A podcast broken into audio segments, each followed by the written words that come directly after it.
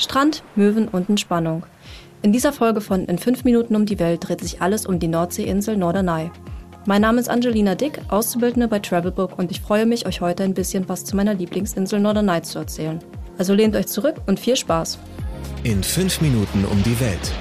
Der tägliche Reisepodcast von Travelbook. Heute geht's nach Norderney. Um euch so schnell wie möglich viele Informationen zu geben, fangen wir auch heute mit den Entweder-Oder-Fragen an.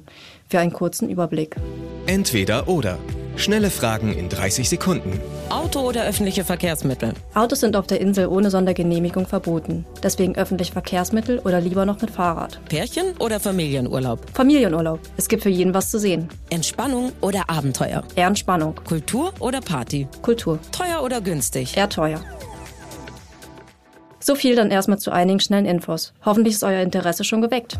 Highlights, Lowlights, Must-Sees. Die Travelbook-Tipps. Was man unbedingt tun sollte. Die Insel ist nicht sehr groß, deswegen kann ich allen Sportbegeisterten nur ans Herz legen, eine Fahrradtour um die Insel zu machen. Dabei kann man viele schöne Orte sehen, wie den Leuchtturm, der Marienhöhe oder das Kap, was ein Seezeichen ist. Läden, in denen man Fahrräder ausleihen kann, gibt es selbstverständlich auch. Die Bimmelbahn ist außerdem auch ein Muss. Mein persönlicher Geheimtipp. Für alle Fans von Krabben ist die Norderney genau der richtige Ort. Denn die Nordsee ist die Heimat der Krabben. Wer also Lust auf eine wirkliche Delikatesse hat, sollte am Hafen frische Nordseekrabben kaufen, die man selbst poolen kann.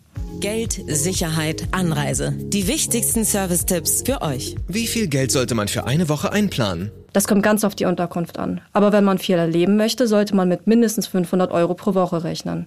Und denkt daran, euch früh um die Unterkunft zu sorgen, weil die Nordseeinsel ein beliebter Kurort ist und die besten Angebote sonst schnell weg sind. Ein frühzeitiges Planen ist also immer empfehlenswert. Wie kommt man am besten hin? Da die Norderney eine Insel ist, würde ich die Fähre empfehlen. Es ist ein wunderbares Abenteuer, über das Wasser zu fahren. Besonders für Kinder, die das zum ersten Mal machen, ist das ein unvergessliches Erlebnis. Wenn man etwas Glück hat, kann man sogar Robben sehen. Als kleiner Tipp, seid nicht zu spät am Hafen, damit ihr euch noch einen schönen Fensterplatz innerhalb der Fähre aussuchen könnt. Wer nach oben gehen möchte, um den Ausblick im Freien zu genießen, kann das natürlich auch jederzeit tun. Und probiert gerne eine der Speisen am Deck. Was macht man am besten, wenn es regnet? Sollte es mal regnen, gibt es auf der Norderney trotzdem noch so einiges, was man machen kann. Will man trotz des schlechten Wetters schwimmen gehen, dann ist das im Schwimmbad möglich.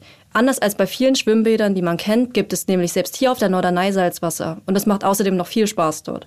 Sollte man sich aber einfach mal zurücklehnen wollen, kann man das gerne im Kurtheater oder Kino machen. Da ist sicherlich für jeden etwas dabei. Do's and Don'ts. Wer schon immer mal eine Wattwanderung machen wollte, sollte das niemals im Alleingang und ohne Erfahrung tun. Denn das Wattenmeer ist nicht zu unterschätzen. Es ist sehr neblig, was schnell lebensgefährlich wird, da man durch den Schlick wandern muss und dabei schnell die Orientierung verlieren kann. Möchte man aber dennoch die Wattwanderung mit einem Experten machen, sind Gummistiefel Pflicht. Also nicht vergessen einzupacken. Ein weiterer wichtiger Punkt ist, dass man sich nie über die Wasserqualität beschweren darf. Das Wasser ist gelblicher als an anderen Orten, aber das kommt nur davon, dass es natürlich ist. Es kommt aus der sogenannten Perle, aus, aus den Tiefen der Insel, und die Insulaner sind sehr stolz darauf. Also lasst euch lieber dich von der Optik täuschen. Das letzte Wichtige geht besonders an die Hundebesitzer.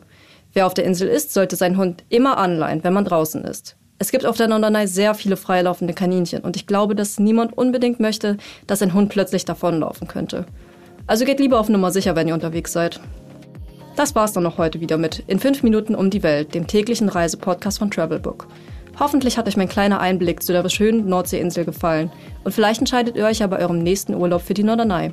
Zum Abschluss könnt ihr euch nochmal bei ein paar Nordseegeräuschen entspannen. Danke fürs Zuhören und bis zum nächsten Mal. 15 Sekunden Auszeit.